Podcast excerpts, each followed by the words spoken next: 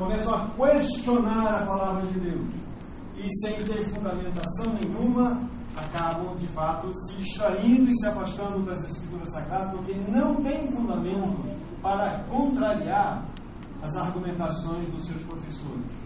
Então, aquilo que eu disse, entendo ser importante dizer para nós, em especial tomando em conta aqui os nossos jovens e também nós, né, os mais em idade aqui.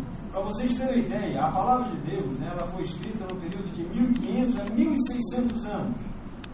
Precisou-se em torno de 40 gerações para que nós tivéssemos o livro que temos em mãos hoje. E Deus, na oportunidade, usou homens das mais diferentes classes sociais e posições. Deus separou o general, Deus separou um copeiro, Deus separou um boiadeiro, Deus separou um rabino, Deus separou cobrador de imposto, Deus separou um político, Deus separou os mais diversos tipos de homens, um médico, para revelar a sua palavra. Lembre-se, é um período de 1500 a 1600 anos. E a palavra de Deus ela foi escrita em diversas realidades.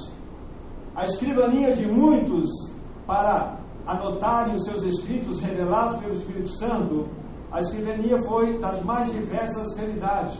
Por exemplo, nós temos aqui, a palavra de Deus já foi revelada no deserto, já foi revelada também num palácio, foi revelada dentro de uma prisão, em viagens, em ilhas. Então a palavra de Deus foi trazida para esse mundo, que é o sopro, a mente divina, nos mais diversos contextos, nos diversos períodos da história, para homens que nunca se encontraram em nenhum momento e Deus foi revelando a sua palavra em três continentes diferentes, na Ásia, na África e na Europa. Foram trazidas as revelações. Três línguas diferentes foram usadas: o aramaico, o hebraico e o grego. Nesse período todo.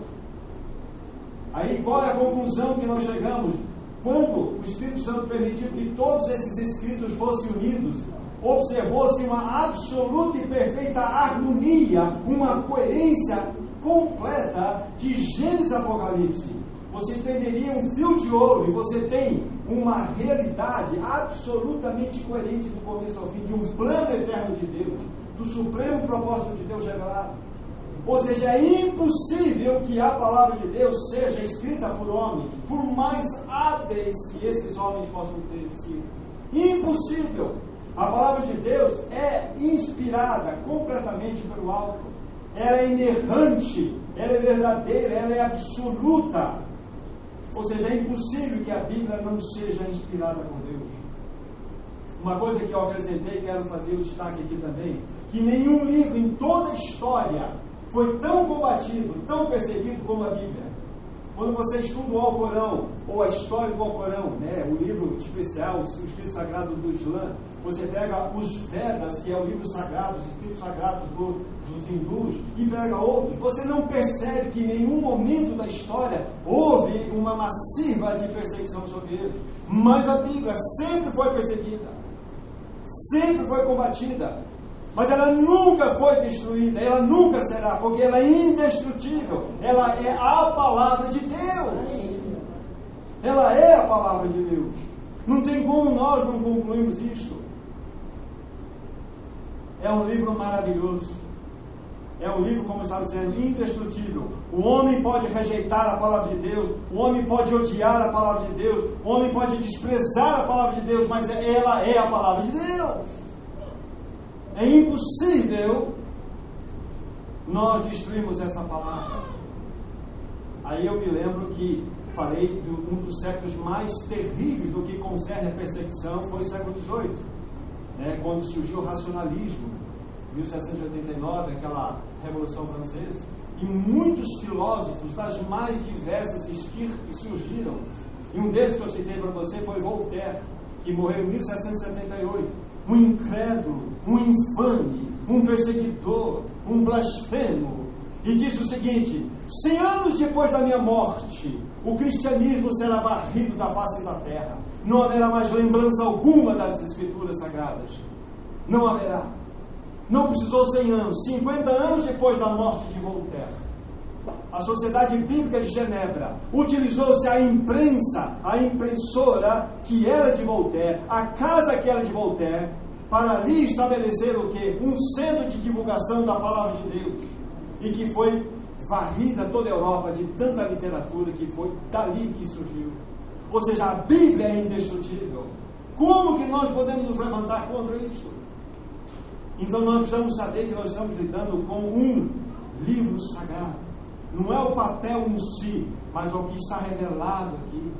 Por isso que é impossível nós acessarmos a palavra de Deus sem o socorro do Espírito Santo. É impossível nós acessarmos a mente do Senhor sem o Espírito Santo. Então nós estamos diante dessa realidade tão maravilhosa. Eu destaquei isso para realmente trazer essa, essa, essa, esse destaque. Porque vocês vão enfrentar dificuldades, vocês vão enfrentar lutas, vocês vão ser questionados. Mas lembre-se, a palavra de Deus é a palavra de Deus. A absoluta palavra de Deus. Algo que eu não disse, eu vou dizer nessa noite para vocês. A Bíblia, a palavra de Deus, diz que o homem está em franca rebeldia contra o seu Criador. A Bíblia, a palavra de Deus diz que o homem está em franca rebeldia contra o seu Criador. Todos nós, toda a humanidade irá prestar contas diante de Deus. Por quê? Porque ninguém escapará. Todos fomos criados livres e, consequentemente, nós trazemos um peso de responsabilidade. E se nós fomos criados livres por esse Criador bendito, com esse senso de responsabilidade, nós daremos conta diante do Criador. Não tem ninguém aqui, do menor ao maior, que não dará conta diante do seu Criador. Porque a Bíblia diz isso. Certo irmão disse o seguinte: que o Evangelho é a boa nova para um pecador rebelde e não livro de bons conselhos. A palavra de Deus não é um livro de autoajuda onde nós vamos buscar 10 passos como ser feliz, 15 passos para ser próspero nesse mundo. Isso não é a palavra de Deus. A Bíblia, na realidade, o Evangelho é um ultimato ao pecador e não um livro onde nós buscamos a autoajuda. A Bíblia é um ultimato, é uma exigência divina.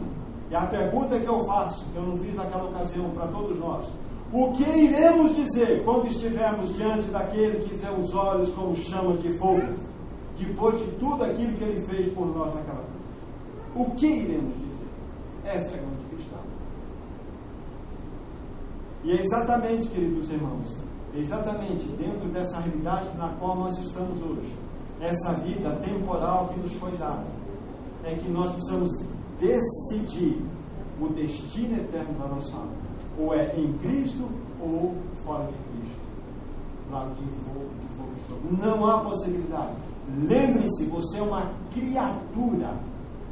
Sobre você foi dada uma liberdade, sobre você foi colocada uma responsabilidade. E você e eu daremos conta diante de Deus. Nós não estamos soltos nesse mundo. Isso é extremamente importante para que nós avaliemos a nossa Mais algumas observações e vamos para o encargo dessa noite.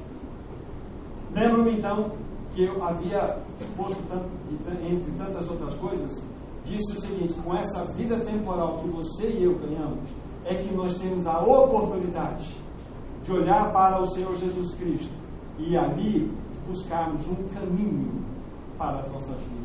O caminho da eternidade nele, a vida eterna. Eu havia dito isso para vocês. E apresentei, para finalizarmos esse momento introdutório de lembrança, apresentei aquelas três maravilhosas notícias que foram dadas a vocês. E elas foram fundamentadas em três perguntas. A primeira pergunta que eu levantei para apresentar a boa notícia para vocês é: quem é o que concede a vida eterna. Quem é que nos dá a vida eterna? Aí eu citei vários textos, um deles é: Eu lhes dou a vida eterna, jamais perecerão eternamente. Jesus disse: Eu lhes dou. Então Jesus é o doador da vida eterna. Foi o primeiro, primeiro ponto, a primeira boa notícia que eu dei para vocês. Jesus é o que concede, o que dá a vida eterna. Aí levantei uma segunda pergunta que é: onde está a fonte desta vida? Vimos que Jesus é o que concede. Onde está a fonte da vida? Aí nós temos uma passagem assim: quem tem o filho tem a vida. Quem não tem o filho não tem a vida. Ou seja, a fonte da vida é Ele mesmo. Então Ele não só é o doador da vida eterna, mas Ele é a própria fonte. Quando eu tenho a Cristo, eu tenho a vida eterna. Ele me concede a Ele mesmo. E por fim, para fechar aqueles aspectos das boas notícias, eu levantei uma pergunta extremamente importante: como obter a vida eterna? Se Ele é o que concede, Ele é a fonte, então como que eu posso obter? Aí vocês se lembram? Vários textos, né? Porque Deus amou o mundo de tal maneira que deu seu Filho unigênito para que todo que nele crê tenha a vida eterna. Tenha vida. Ou seja, como obter? Crendo. Você precisa crer nesse Senhor Jesus Cristo, que é o único que pode lhe conceder a vida eterna, porque Ele é a própria vida eterna. Então, em linhas bastante gerais, foi exatamente esse o ponto que eu coloquei para os meus irmãos. Queria deixar esse destaque para vocês nesse momento, para então podermos dar um passo seguinte no encargo dessa noite. E o texto base para nós hoje é 2 Coríntios, vocês abram comigo, por favor. 2 Coríntios capítulo 5. 2 Coríntios capítulo 5, apenas um versículo por enquanto. Versículo 17. Repetindo 2 Coríntios 5, 17. Diz assim a palavra de Deus. E assim se alguém está em Cristo, é nova criatura. As coisas antigas já passaram, eis que se fizeram novas. Olha que texto lindo. Que texto extremamente rico diante dos nossos olhos. Das muitas riquezas que aqui, deixe-me destacar uma ou outra para que nós possamos avançar. A Bíblia está falando se alguém está em Cristo. Essa preposição em significa dentro de. É ter uma vida de união, ter uma vida de identificação com Cristo. Não é estar numa reunião, em reunião, em igreja, em nenhum tipo de contexto religioso. É em Cristo. Se nós estamos em Cristo, a Bíblia fala que nós somos novas criaturas, outra versão diz nova criação. Essa é a questão estamos em Cristo, somos novas criaturas. Como eu disse, não é numa reunião, na igreja em si, na, numa religião, mas é em Cristo. Mas vejam como começa o texto. E assim, se, aí tem uma condicional. Coloca um, um ciclo aqui. Se alguém está em Cristo. Essa é uma condicional. Se sim, se eu estou em Cristo, eu sou nova criatura. Agora, e se não? E se eu não estiver em Cristo? Se eu não estou em Cristo? Essa é a grande questão. Aí eu levanto uma pergunta que depois nós vamos respondê-la. Se eu não estou em Cristo, onde estou? Se eu não estou em Cristo, eu estou em alguma outra realidade. Onde estou? Eu estou fora dele, com certeza, caso não esteja nele. Onde estou? Aí eu levanto uma segunda pergunta que nós iremos responder na sequência, depois, ao longo do estudo. Se eu não estou em Cristo, eu devo estar numa outra realidade. Então a pergunta que surge é: como posso estar em Cristo? Como posso estar em Cristo? Aí eu levanto uma questão relacionada ao nosso tema, a decisão mais importante da sua vida. Onde você deseja estar? Em Cristo. Aleluia! Nele, nele, em Cristo. Onde você deseja estar? Essa é a decisão mais importante da sua vida. A, a questão importante também para pensarmos agora, se nós não estamos em Cristo, nós já estamos numa realidade. Nós nos encontramos numa realidade. Nós não estamos num ponto neutro. Nós estamos numa realidade. Nós vamos examinar qual é a realidade que nós nos encontramos quando não estamos em Cristo. Então, já precisamos já colocar isso novamente em destaque. Onde você deseja estar? É em Cristo, aleluia. Porque esse assunto fala do destino eterno da sua vida. esse assunto fala da eternidade em Cristo ou fora de Cristo. Gente, é muito sério. Deixe só rememorizar aqui alguma coisa importante para vocês. A Bíblia é a inerrante palavra de Deus, é o indestrutível livro. E o ponto que eu destaquei hoje, eu achei extremamente é, relevante, é o seguinte: Ricardo, Muriel, Felipe, Lucas, Carol, Jane, todos nós, segundo a Bíblia, fomos criados. Criados, há um Criador que nos criou. E uma vez que fomos criados, nos foi dada uma liberdade. E essa liberdade gera em nós uma responsabilidade. O fato é que nós nos encontramos no estado de rebelião contra Deus. Estamos em rebelião por causa do pecado, que nós já vamos examinar. E todos nós, nessas condições, iremos dar conta diante de um Criador. Entenda, ou mais cedo ou mais tarde, vamos encarar o juízo vamos encarar aquele que tem olhos como chamas de fogo. E o que vamos dizer depois de ele ter feito tudo para nós? Vocês vão observar algumas coisas muito lindas que nós vamos estar falando à luz das Escrituras Sagradas aqui. Então, para que nós respondamos essas duas questões, se eu não estou em Cristo, onde me encontro? Qual a realidade que estou? E como então posso estar em Cristo? E nós vamos usar até o final um texto, que é 1 Coríntios, capítulo 15. 1 Coríntios, capítulo 15. E aqui nós vamos ler cinco versículos. 1 Coríntios 15, do versículo 45 ao 49. Texto extremamente belo, rico das Escrituras Sagradas. Repetindo, 1 Coríntios 15, 45 a 49. Pois assim está escrito: o primeiro homem, Adão, foi feito alma vivente. O último Adão, porém, é espírito vivificante. Mas não é primeiro o espiritual, e sim o natural. Depois o espiritual. O primeiro homem formado da terra é terreno. O segundo homem é do céu. Como foi o primeiro homem, o terreno, tais são também os demais homens terrenos. E como é o homem celestial, tais também os celestiais. E assim como trouxemos a imagem do que é terreno, devemos fazer também a imagem daquele que é celestial. Há muita revelação. Há muita revelação nessa passagem. É impressionante. Esse é um dos textos mais belos, mais ricos que nós temos nas Escrituras Sagradas, porque Paulo consegue, em cinco versículos, em cinco porções, registrar de modo claro, perfeito, nítido, límpido a história da nossa redenção. É lindo demais esse texto. É lógico que nós não conseguiremos esgotar todas as verdades que nós encontramos aqui, mas isso vai despertar no seu coração um anseio para conhecer mais de perto toda essa verdade linda. Lembre-se, o Espírito Santo deu a Paulo, nesses cinco versos, uma revelação profunda de tudo aquilo que concerne a história da nossa redenção. É lindo demais.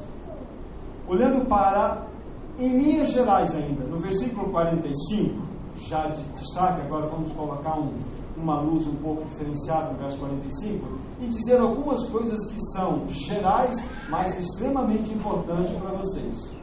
Verso 45, coloquemos os olhos novamente aí. Pois assim está escrito: o primeiro homem, Adão, foi feito alma vivente, o último Adão, porém, espírito vivificante. Aqui há muita verdade, há muita revelação, há muita clareza no nosso entendimento aqui que o Espírito pode nos dar. Então vamos lá. O primeiro homem, Adão, foi feito alma vivente. Essa expressão em destaque, alma vivente. Como que nós podemos interpretar ou compreender essa expressão alma vivente?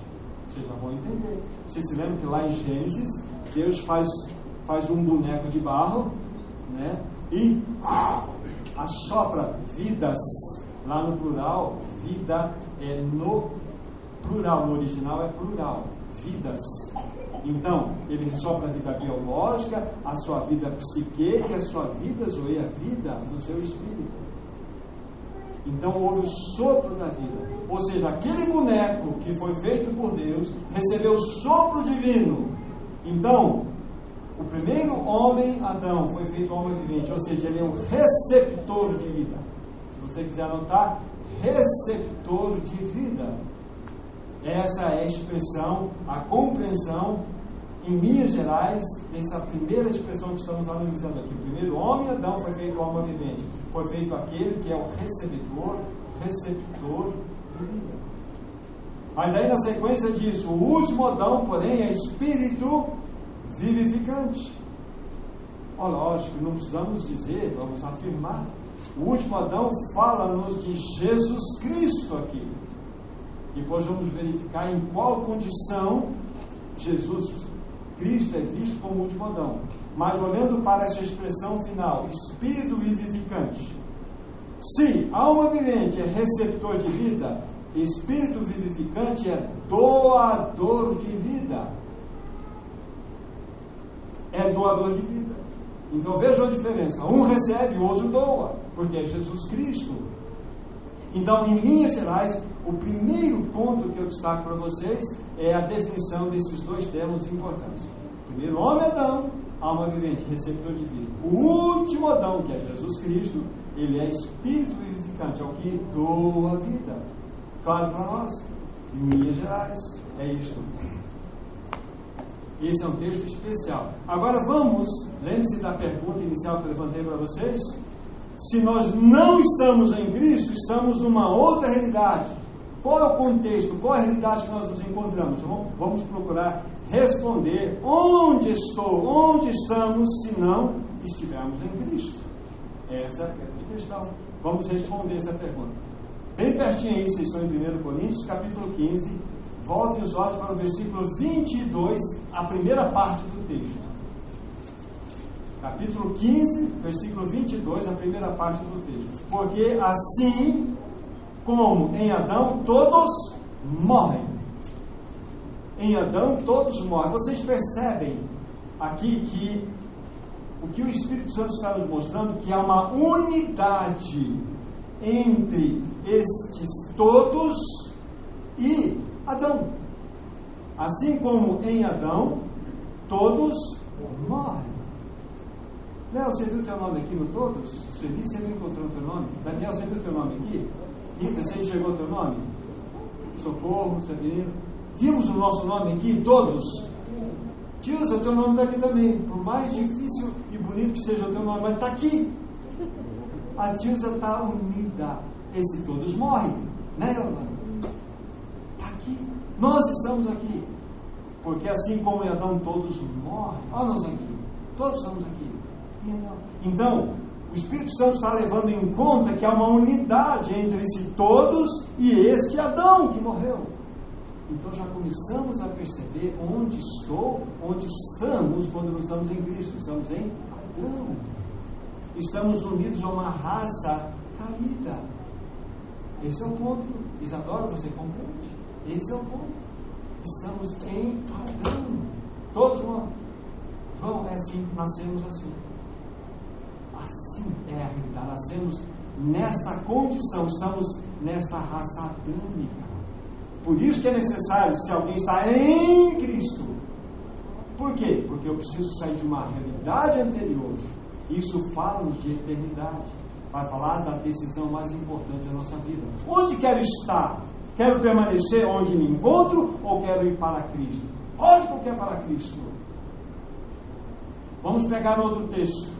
Deixa o dedo que nós vamos voltar para cá. Mas Romanos capítulo 5, versículo 12. Texto extremamente conhecido, mas que vale o destaque diante do que estamos tratando. Romanos 5,12. Assim, portanto, assim como por um só homem entrou o pecado no mundo, e pelo pecado a morte, assim a morte passou a todos os homens, porque todos pecaram. O que a Bíblia está considerando aqui é que por um homem, ou seja, esse homem aqui é Adão, entrou o que? O pecado no mundo, por um homem. E pelo pecado a morte. Ou seja, veio o pecado, e na garopeira da bicicleta do pecado veio a morte. E a morte passou a todos os homens. qual é a maior prova de que nós estávamos identificados com Adão quando ele pecou, nós pecamos. Quando ele morreu no seu pecado, nós morremos também. Como já dissemos lá na consideração anterior. É a morte. Sobre cada um de nós existe um vírus chamado morte. Essa é a realidade. Então nós estamos plenamente identificados em Adão. Onde estou quando estou em Cristo? Estou em Adão. Estou ligado a essa raça caída, a raça adâmica. Nós nascemos numa raça adâmica. Davi, você nasceu numa raça adâmica. E eu também. Assim como a Fran, assim como a Elô. Todos nós. Márcia, Valdir, nós nascemos numa raça adâmica caída. É uma raça adâmica. Você pode estar pensando, mas Adão pegou lá? Quatro mil anos atrás eu estou aqui. É, porque nós já vamos explicar. A nossa identificação clara, como a Bíblia leva em conta nossa em Adão, como leva em conta também da nossa em Cristo. Então está trazendo luz para o nosso coração. Quando nós não estamos em Cristo, estamos em Adão, nessa raça caída. Esse é o ponto. Por isso que nós precisamos tomar a decisão mais importante da nossa vida, referindo-se a esse posicionamento. Quero permanecer onde me encontro ou quero sair dessa realidade? Deus já deu um caminho. Deus já deu um caminho para nós sairmos dessa realidade. O fato é que nós acabamos de ver estamos insistindo. Em Adão estamos mortos para Deus. Mortos para Deus. Esse é o ponto. Assim como todos morrem em Adão. É assim que assim nós mortos em Adão. Está claro. Está claro para nós esse assunto.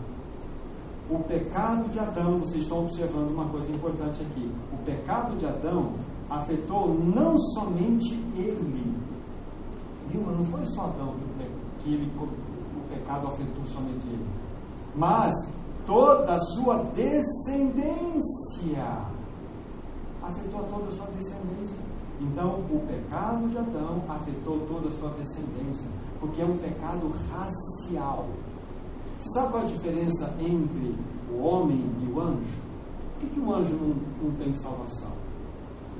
Nós, homens, fazemos parte de uma raça. Nós temos um cabeça federal chamado Adão.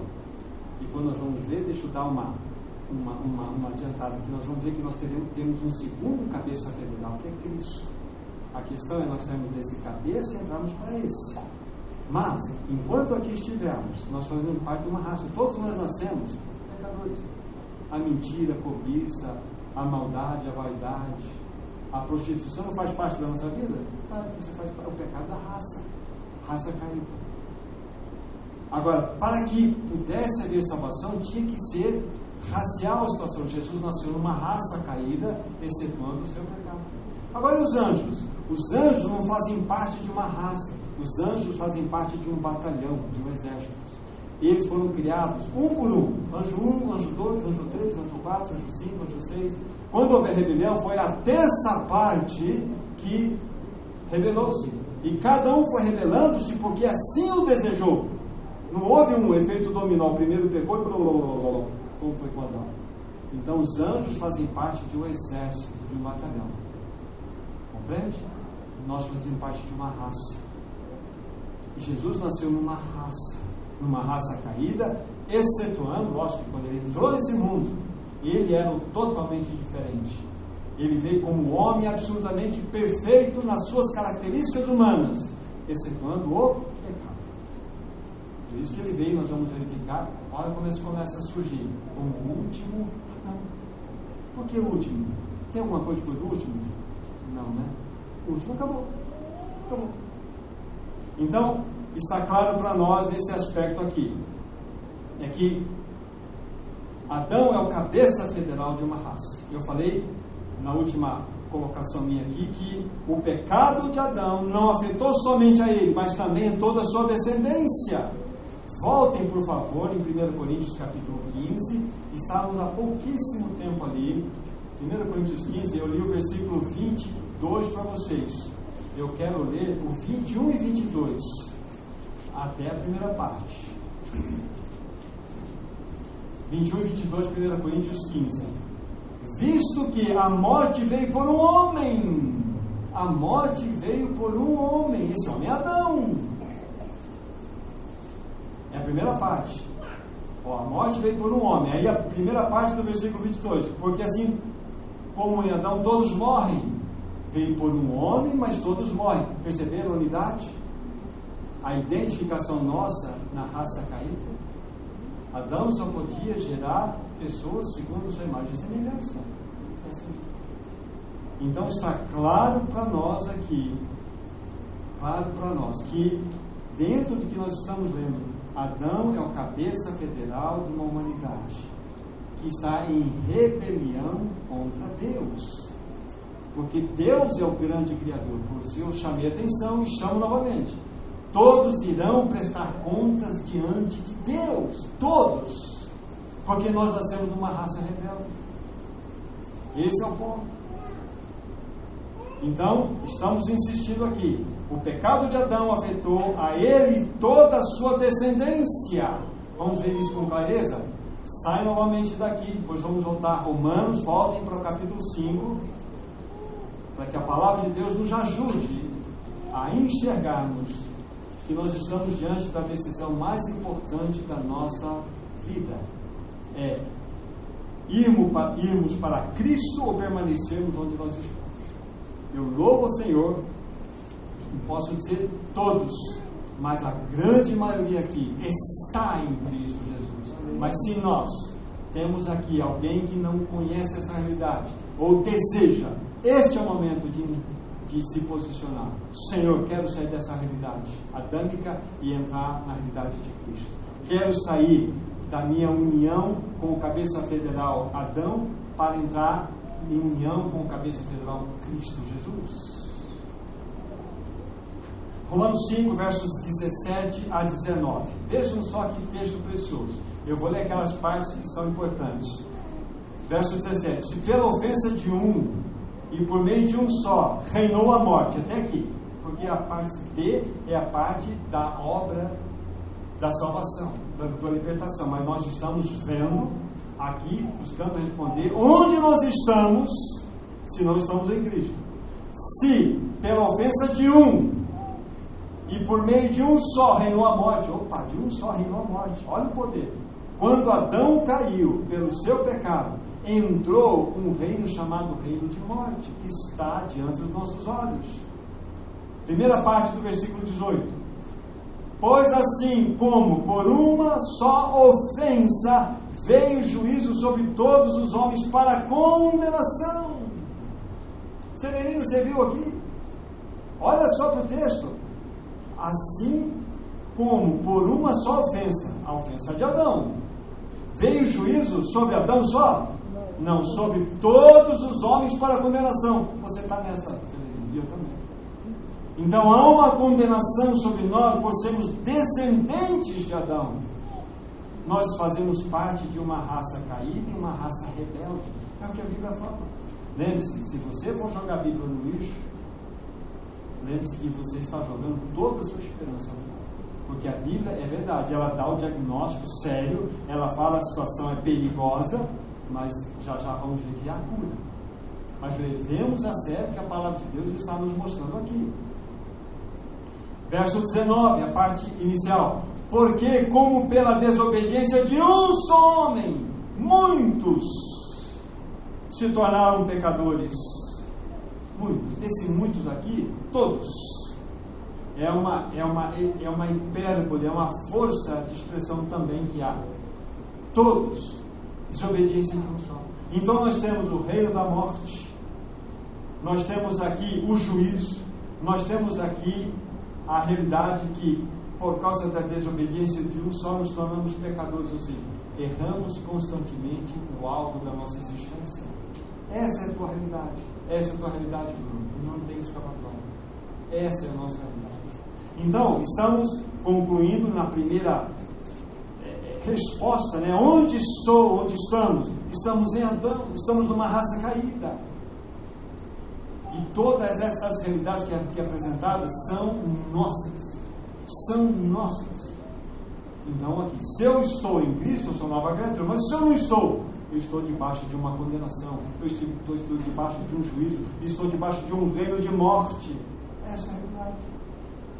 E nós precisamos, então, levar de modo sério esse assunto. Onde estou? Onde eu nasci? Eu nasci em Adão, estou em Adão. E com esta vida estou, como acabamos de ler, condenado. Condenado. Não há escapatória. Esta é a nossa verdade. Querido irmão, querido irmão, todos que vocês que ouvem, tome a sério este assunto. Tome a sério. Está claro para nós onde estamos? Onde estou quando não estou em Cristo? Essa realidade, sou identificado. Aí, colocando os olhos novamente lá em 1 Coríntios 15, 45, o primeiro homem Adão foi feito homem Estamos unidos a esse primeiro homem Adão, que tem todas essas características que envolvem não só ele, mas toda a sua descendência. Nascemos assim. Nascemos assim. Eu creio que, podemos até voltar, mas está claro para nós a nossa plena identificação da nossa realidade em Adão. Agora vamos buscar já inicial, nesse passo seguinte, responder como podemos estar, como podemos estar em Cristo Jesus. 1 Coríntios 15, voltem para lá, por favor, nosso texto base. Versículo 45 ainda. Vejam como é, começa a vir luz para nós. O primeiro homem, Adão, foi feito homem vivente. Vimos, estávamos nele. Claramente, unidos. Agora, tem um ponto no mesmo versículo assim: o último Adão, porém, é espírito vivificante. Já havia dito que esse último Adão é Jesus Cristo. É Jesus Cristo. E eu levantei uma pergunta, né? O que vem depois do último? Absolutamente nada, porque é o fim. Então a gente começa a pensar. Então Jesus Cristo veio a este mundo como o último Adão. Por que o último Adão? Porque ele quer dar fim a uma raça adâmica, a uma raça que está em rebeldia contra o seu Criador. Ele tinha que dar o fim a essa raça. Esse é o ponto, está claro para nós. Ele veio como o último Adão. Primeiro homem Adão, último Adão. Então nós temos um fechamento de ciclo aqui. O primeiro cabeça federal ele é ou foi julgado pelo último Adão na cruz, que é Cristo. Então o que eu posso dizer? Que Deus julgou a raça adâmica caída em seu filho. Como assim? Através da cruz. Deus estabeleceu um tribunal nesse universo. Esse tribunal teve um lugar lá no Calvário. Ele julgou a humanidade em seu filho. Ele julgou a raça caída em seu filho. Ele falou assim: não tem solução. Todos que estão em Adão serão julgados. Você sabia, Zé? Você foi julgado quando Cristo foi julgado, porque você faz parte como da raça da vida. Então ele já providenciou um caminho. Deus julgou a raça adâmica caída, rebelde, através do seu filho naquela cruz. Ou seja, a vida que o Senhor Jesus recebeu do ventre de sua mãe, Maria. A vida que ele viveu de modo santo, de modo perfeito, de modo justo, o que ele fez? Ele entregou essa vida na cruz. Ele morreu como o último Adão. Por que vem depois do último? porque ele deu fim à raça adâmica. Ele acabou. Com a sua morte, ele condenou a raça adâmica. Não havia solução. Seria que não há possibilidade do homem ser salvo fora dessa realidade, desse, dessa obra perfeita de Cristo. Que méritos, que obras, que doações, que vida meritória que você pode oferecer a Deus para você conquistar a salvação se Deus mesmo julgou a raça adâmica no seu filho? Não há possibilidade. Por isso, Por isso, queridos irmãos, essa é uma verdade que precisa cravar no nosso coração. A morte de Cristo foi, de fato, a morte que levou à condenação toda a raça humana. Por isso, a doutrina da nossa identificação na morte e ressurreição de Cristo é fundamental para compreendermos. É uma profunda verdade, inquestionável verdade. Agora é interessante que Paulo particulariza isso, porque a experiência de Paulo é de Paulo, mas a minha experiência deve ser a minha experiência. Vocês se lembram que está escrito em Gálatas 2, 19 e 20? Já estou crucificado com Cristo e vivo não mais eu, mas Cristo vive em mim. E este viver que agora tenho na carne, vivo-a pela fé do Filho de Deus, o qual me amou e a si mesmo se entregou por mim. Paulo tem essa experiência. Você pode dizer isso, já estou crucificado com Cristo, porque Deus já condenou a raça adâmica lá no Calvário. Mas você precisa dizer assim: Senhor, eu estou crucificado com Cristo naquela cruz eu estou. Então você está entendendo que aquele julgamento, aquele juízo foi legítimo, que aquela raça adâmica não tinha mais conserto e que você precisava sim sofrer aquele juízo. E você fala assim: Senhor, eu creio que fui incluído na morte de Cristo Jesus, olhando para esse aspecto inicial agora. Esse é o primeiro ato na sua morte como ser livre de uma raça rebelde, como ser livre de uma raça caída, como sair da condição daquele estado onde nós estávamos em Adão, pela morte no último Adão, Jesus Cristo. Você crê nisto? Você crê nisso? Esse é o ponto. Fomos crucificados em Cristo Jesus. A morte de Cristo é a realidade libertadora para cada um de nós. Na morte desse amado Cristo, a nossa vida rebelde foi crucificada com Ele, aleluia. Ali está o nosso juízo, ali está o nosso julgamento. Quando cremos nessa verdade, não precisaremos encarar o trono branco a nossa natureza foi crucificada com Cristo no grande tribunal desse universo. Deixa eu adiantar alguma coisa. Você sabia que agora, lembre-se que eu disse que a Bíblia coloca uma palavra importante, que todos nós somos criaturas de Deus, fomos criados com liberdade, com responsabilidade, e por essa responsabilidade todos daremos contas diante de Deus. Porém, quando nós olhamos para o tribunal de Deus acontecido na cruz, ali foi julgado a rebeldia do homem, ali foi julgado a queda do homem, ali foi julgado o teu pecado, ali foi julgado a tua natureza. Então, quando você recebe essa verdade e você compreende essa verdade, porém você não se rende a essa verdade, saiba que você irá para o lago de fogo e enxofre, não porque você é rebelde, não porque você é pecador, não porque você foi condenado em Adão, mas você vai para o lago de fogo por incredulidade, porque a obra já foi feita. E já não é mais a minha rebeldia que me manda para o inferno, já não é mais a minha queda em Adão que me manda para o inferno, é eu rejeitar o que Cristo fez por mim. Não faz sentido? Faz sentido. Então, agora o que me manda para o inferno não é mais o meu estado de rebelião, meu estado de pecaminosidade. Isso foram as consequências que trouxeram Cristo a esse mundo. Mas quando você olha para Cristo, ele fala assim: Eu providenciei um caminho. Creia, receba. Esse é o ponto.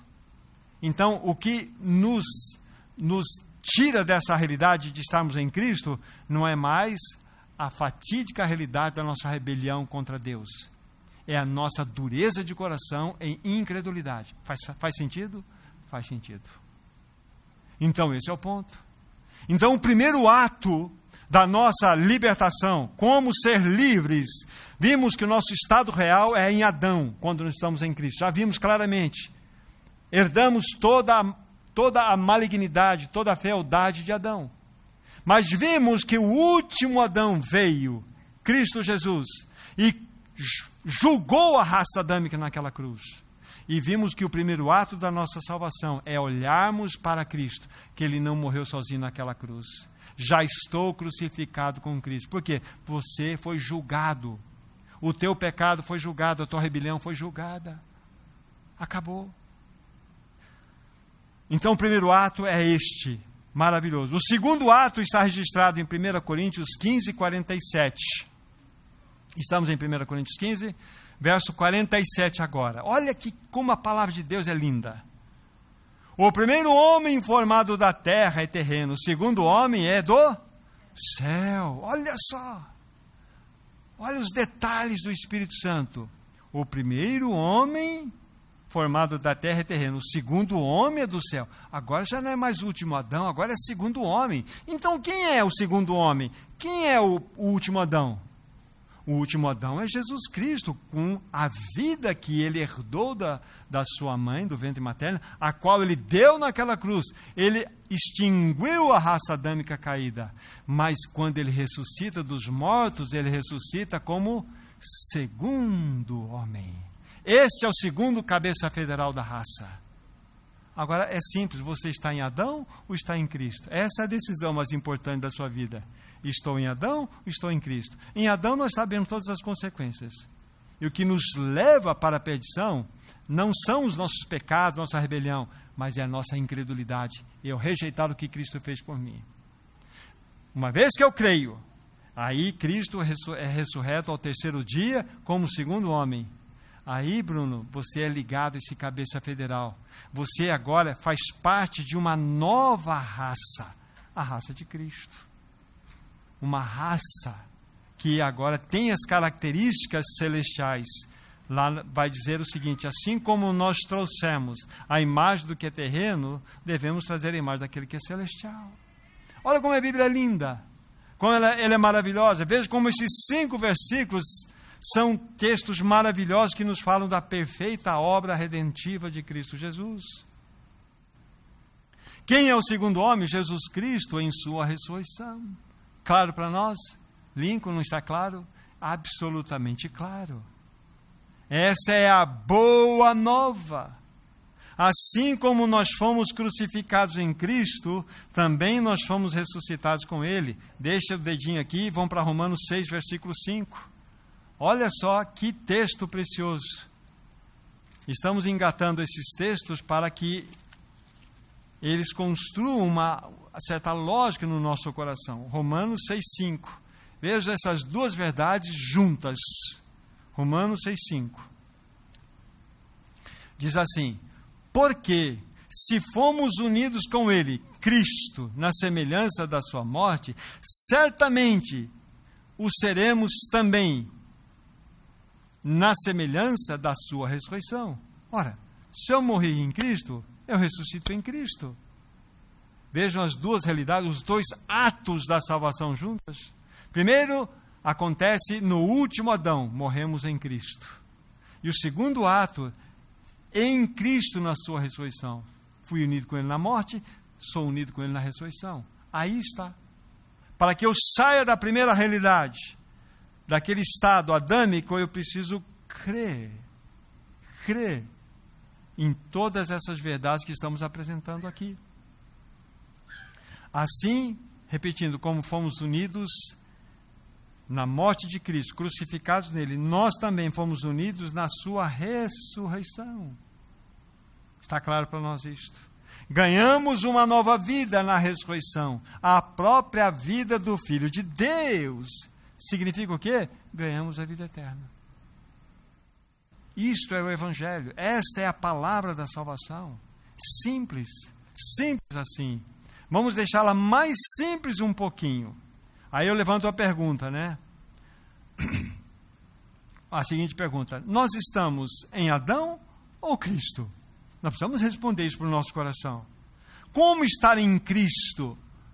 Quando cremos na nossa união perfeita, na sua morte e ressurreição, vendo a perfeição dessa obra. Então, vocês percebam isto, depois estudem com mais afinco e busquem mais pérolas que estão reveladas aqui no primeiro homem Adão, no último Adão que é Cristo, no primeiro homem que é Adão e o segundo homem que é Cristo, dando início uma nossa nova raça. Então, quando você e eu cremos na perfeita obra de Cristo, nós fomos unidos nele.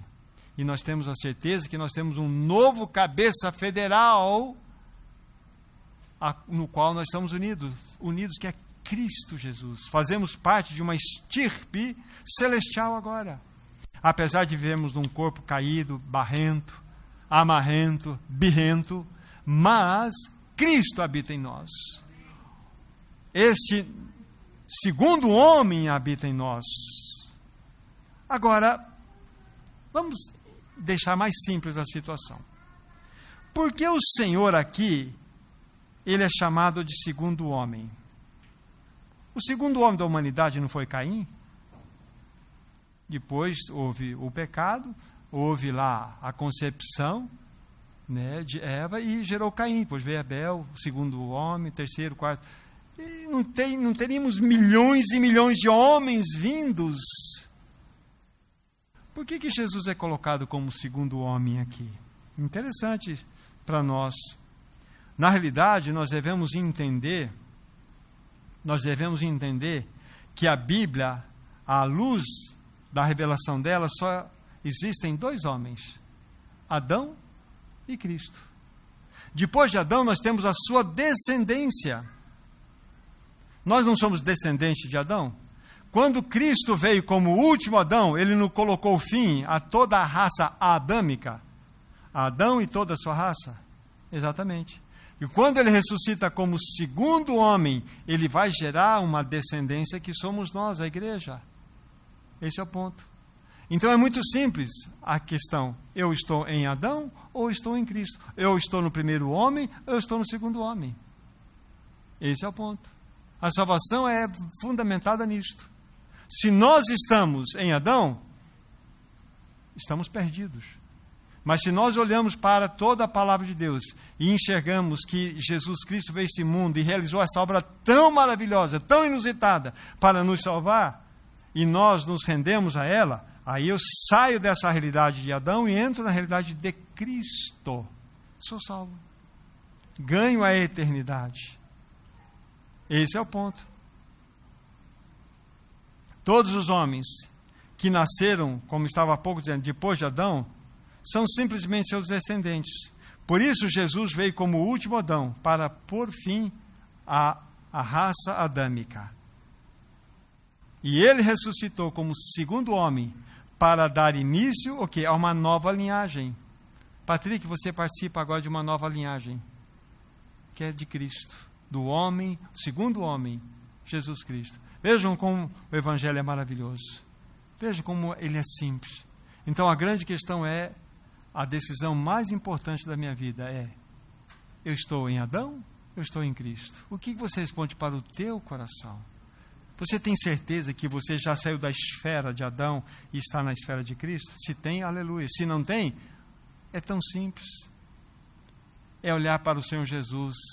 Falar, Senhor Jesus, muito obrigado porque tu vieste como último Adão. Tu morreste naquela cruz. E eu creio na minha inclusão na sua morte. Eu creio também na ressurreição que afetou a ti e também a mim. Eu creio, Senhor. Esse é o ponto. Simples assim não tem arco-íris, não tem fogos de artifício celestial, tem. Fé. E quando você crê, e eu creio, nós experimentamos essa maravilhosa realidade. Então, qual é a decisão mais importante da sua vida, da minha vida? É sairmos da realidade de Adão e entrarmos na realidade de Cristo. Se você já experimentou isso, louvado seja Deus. Se não, pense nesse assunto. Você precisa, e é muito simples, não precisa marcar hora com o Senhor, é só direto a Ele e tratar desse assunto. Senhor, eu creio. Eu recebo essa verdade. Que o Senhor, na sua infinita graça, possa nos ajudar a dar uma resposta adequada para esse, esse grande questionamento. Estou em Adão, estou em Cristo. Espero que você diga: Estou em Cristo Jesus. Em Cristo Jesus. Vamos orar, vamos agradecer ao Senhor. Maravilhoso Senhor, nós te adoramos tanto, Senhor. A tua obra é tão perfeita. Obrigado pela tua palavra. Obrigado porque o Senhor nos mostra com tanta clareza que, mesmo nós estando naquele estado de rebelião e raça caída, o Senhor providenciou um caminho para que nós pudéssemos ser livres. Obrigado porque nós temos a tua palavra que nos mostra aquilo que tu fizeste na cruz por nós. Obrigado pela nossa união em ti. União em ti, tanto como o último Adão, nós morremos, como nossa união em ti, como segundo homem, para uma nova realidade, uma nova vida. Obrigado pela nossa plena libertação. Que a tua palavra venha ao encontro e dê encontro a todos os corações. Que ela faça a tua obra nessa noite e naqueles que ouviram, ouvirão a tua palavra. Abençoa o teu povo. Abençoa-nos, Senhor, nesse tempo tão especial no qual vivemos. Que nós possamos gozar da absoluta convicção de que nós estamos em Ti, o nosso amado Cristo. Em teu nome, Jesus, nós oramos. Amém. Amém.